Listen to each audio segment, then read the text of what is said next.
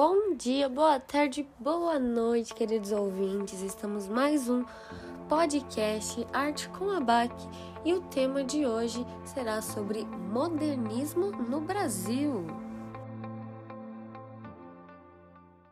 Bom, o modernismo no Brasil ele começou no século XX e foi bem quando começaram a surgir é, discussões sobre a necessidade de uma renovação na arte brasileira. Hum, e por conta da chegada de muitos imigrantes europeus que estavam fugindo da Primeira Guerra Mundial, fez com que a população brasileira aumentasse e assim sofrendo várias influências vindas da Europa.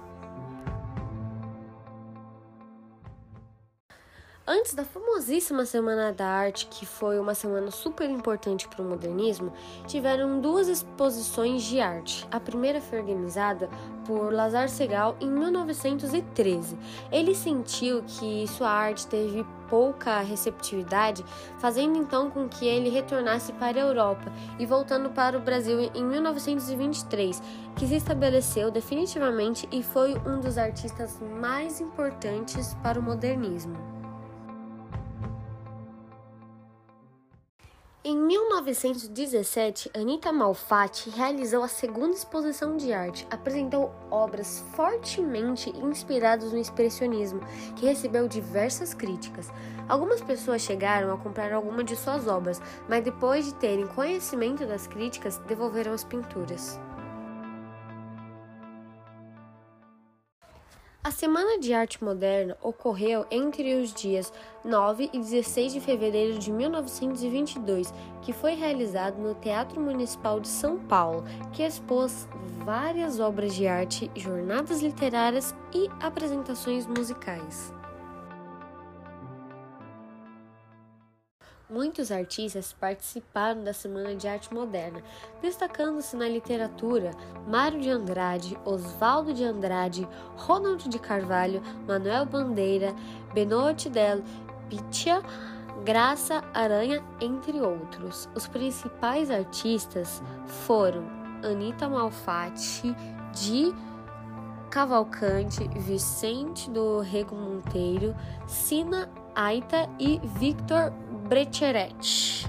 As apresentações musicais aconteceram com as composições de ninguém mais, ninguém menos que Vila Lobos. Sempre o Brasil recebia a influência de estrangeiros, principalmente da Europa. E essa semana ela foi tão importante porque foi um reforço diante do público, porque foram artistas e escritores com tendências novas que procuraram lançar uma nova visão de mundo, abrindo novos caminhos para a arte brasileira.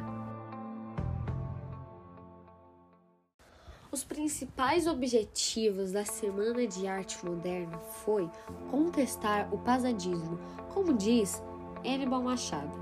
Não sabemos definir o que queremos, mas sabemos discernir o que não queremos. Contestar a rigidez formal, o hermetismo, o culto de rimas e o verso perfeito do parnasionismo. Buscar uma linguagem mais coloquial, mais próxima da linguagem falada e contestar o tradicional e o acadêmico. Esse foi mais um Arte com a Bach. Eu espero que tenham gostado, que tenham ajudado e nos vemos no próximo podcast. Beijinhos, beijinhos!